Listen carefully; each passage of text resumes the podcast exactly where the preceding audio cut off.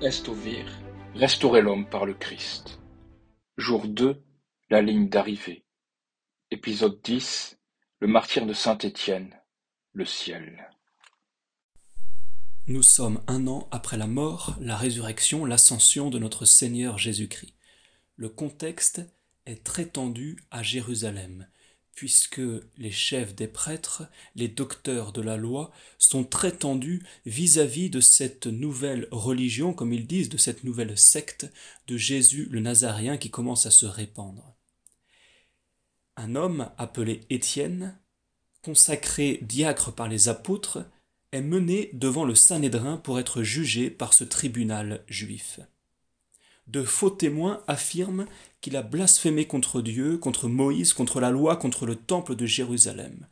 Ce sont des accusations très graves qui méritent la mort, et c'est justement ce que veulent ces grands pontes de la religion juive. Étienne se retrouve face à eux, ils sont assez nombreux, une quarantaine peut-être. Il répond par une leçon de catéchisme, une véritable leçon d'évangélisation, et il finit par s'emporter en disant ces mots. Tête dure, homme incirconcis de cœur et d'oreille, vous résistez toujours au Saint-Esprit, et vous êtes tel que vos pères ont été. Qui est celui d'entre les prophètes que vos pères n'aient point persécuté? Ils ont tué ceux qui leur prédisaient l'avènement du juste, et vous venez de trahir, et dont vous avez été les meurtriers, vous qui avez reçu la loi par le ministère des anges et qui ne l'avez point gardée. À ces paroles, le Sanhédrin, ces grands prêtres, ces docteurs de la loi entrèrent dans une rage qui leur déchirait le cœur, et ils grinçaient les dents contre lui. Mais Étienne, étant rempli du Saint-Esprit et levant les yeux au ciel, vit la gloire de Dieu, et Jésus qui était debout à la droite de Dieu, il dit, Je vois les cieux ouverts, et le Fils de l'homme qui est debout à la droite de Dieu. Alors, jetant des grands cris et se bouchant les oreilles, les juges se jetèrent sur lui tous ensemble, et l'ayant entraîné hors de la ville, ils le lapidèrent. Et les témoins mirent leurs vêtements aux pieds d'un jeune homme nommé Saul. Ainsi, ils lapidaient Étienne. Et, et lui, Étienne, invoquait Jésus et disait Seigneur Jésus, recevez mon esprit. S'étant mis ensuite à genoux, il s'écria à haute voix Seigneur, ne leur imputez point ce péché. Après cette parole, il s'endormit dans le Seigneur. Quelle belle expression que nous aimerions tous entendre à l'heure de notre mort, s'endormir dans le Seigneur. Voilà ce qu'est une entrée dans le ciel. Qu'est-ce que le ciel? Premièrement, le ciel, il faut en être persuadé, c'est la charité parfaite, c'est-à-dire l'amour de Dieu l'amour du prochain. Sainte Catherine de Sienne, lors de nombreuses extases, était en discussion directement avec notre Seigneur Jésus-Christ. Une religieuse qui la suivait notait ces entretiens. Voilà ce que dit notre Seigneur Jésus-Christ à Sainte Catherine de Sienne à propos du ciel. L'âme juste, qui termine sa vie dans la charité, est éternellement liée à l'amour. Elle ne peut plus croître en vertu parce que le temps est passé, mais elle peut toujours aimer avec l'ardeur qu'elle a eue pour venir à moi, et c'est cette ardeur qui est la mesure de sa félicité. Toujours elle me désire, et son désir n'est pas trompé. Toujours elle aime, toujours elle me possède. Elle a faim et elle est rassasiée. Elle est rassasiée et elle a faim sans jamais éprouver l'ennui de la satiété ni la peine de la faim. Les élus de l'amour jouissent de mon éternelle vision. Ils participent au bien que j'ai moi-même, chacun selon sa mesure, et cette mesure est l'amour qu'ils avaient en venant à moi. Parce qu'ils ont eu ma charité et celle du prochain, et qu'ils sont unis ensemble par une charité générale et particulière qui vient du même principe. Ils jouissent et participent par la charité au bien de chacun, et ce bonheur s'ajoute au bonheur universel qu'ils ont tous ensemble. Ils jouissent avec les anges, parmi lesquels les saints sont placés, selon les différentes vertus qu'ils ont eues dans le monde avant d'être unis ici dans les liens de l'éternelle charité. C'est en cela que le paradis, le ciel, est le bonheur éternel. Qui sur cette terre ne, ne désire pas le bonheur éternel? C'est quelque chose qui est inscrit profondément dans le cœur de l'homme, puisque nous avons été créés par Dieu pour cela pour le bonheur éternel, pour la félicité. Toujours dans les dialogues de Sainte Catherine de Sienne, voilà ce que dit notre Seigneur Jésus-Christ. Le bonheur principal des bienheureux est d'avoir leur volonté pleine de ce qu'ils désirent. En me désirant, ils me possèdent et me goûtent sans aucun obstacle, car ils ont laissé le poids de leur corps qui était une force opposée à l'esprit. Quand l'âme est délivrée du corps, sa volonté est satisfaite. Elle désirait me voir, elle me voit. Et cette vision fait sa béatitude. Qui me voit me connaît, qui me connaît m'aime, et qui m'aime me possède, moi, le bien suprême. Cette possession apaise et remplit sa volonté. Elle comble le désir qu'il avait de me voir et de me connaître. Quelle merveille, effectivement, que de posséder le bien suprême qui est Dieu. Au-delà même de cette possession de Dieu, il n'y a plus de souffrance, il n'y a plus de peine, il n'y a plus de mort. Tout est plongé en Dieu, tout est plongé en l'amour. Puisque Dieu est le bien suprême, il n'y a plus de place pour le mal. C'est là où nous voyons que l'amour est ce qui nous rend heureux. Et déjà sur cette terre, on s'en rend compte. Plus nous aimons, plus nous sommes aimés, plus nous sommes heureux. On s'en rend compte dans les relations amoureuses notamment. C'est un pâle reflet de ce que sera le bonheur du ciel. Combien de fois le Seigneur Jésus nous l'a annoncé Lorsqu'il nous déclare dans l'Évangile, lorsqu'il fait l'éloge des élus, Venez les bénis de mon Père, j'ai eu faim et vous m'avez donné à manger, j'ai eu soif et vous m'avez donné à boire, etc.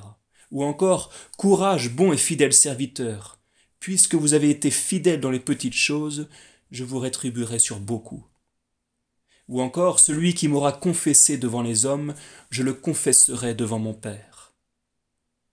Saint Paul aussi, dans l'Épître aux Corinthiens, a une superbe expression lorsqu'il dit Alors, chacun recevra du Seigneur la louange qui lui sera due. Une révélation fut faite à une mystique julienne de Norwich sur les trois degrés de béatitude qui existent au ciel. Voilà ce qu'elle dit. Dieu me montra trois degrés de béatitude au ciel pour l'âme qui l'a servi de bon cœur. Le premier, quand le Seigneur la remercie à sa sortie du purgatoire, remerciement si élevé et si glorieux qu'elle se sent comblée et suffisamment récompensée. Le second, c'est quand toute la cour céleste en est témoin, car Dieu fait connaître à tous les élus les services qu'on lui a rendus.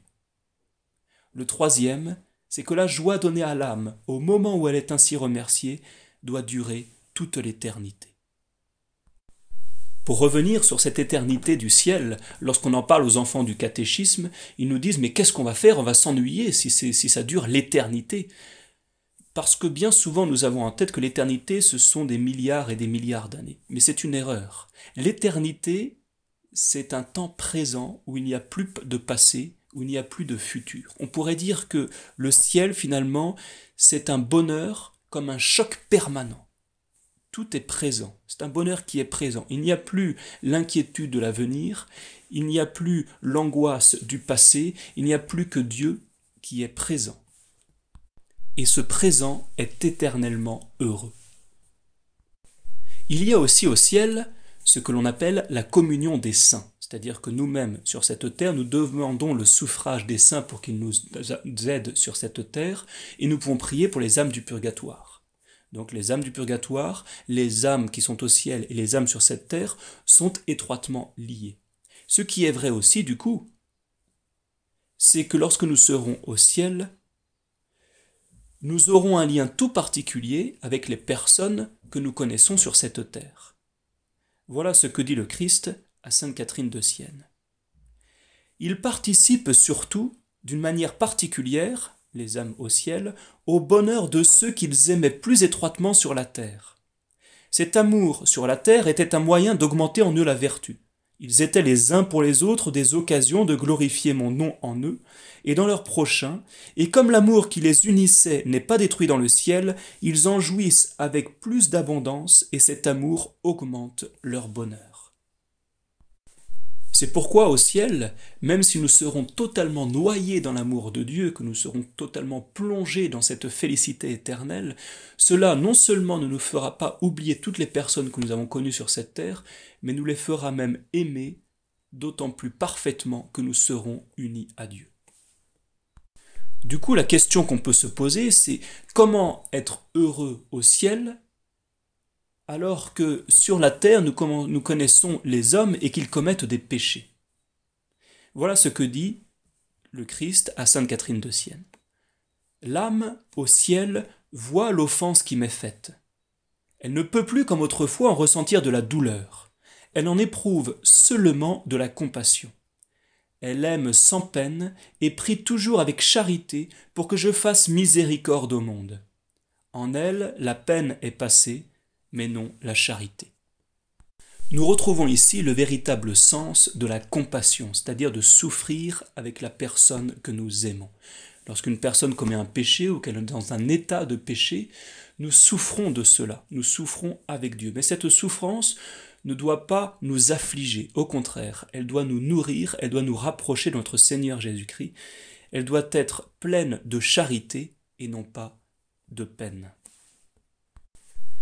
Autre mystique qui a eu la vision du ciel, c'est Sainte Gertrude.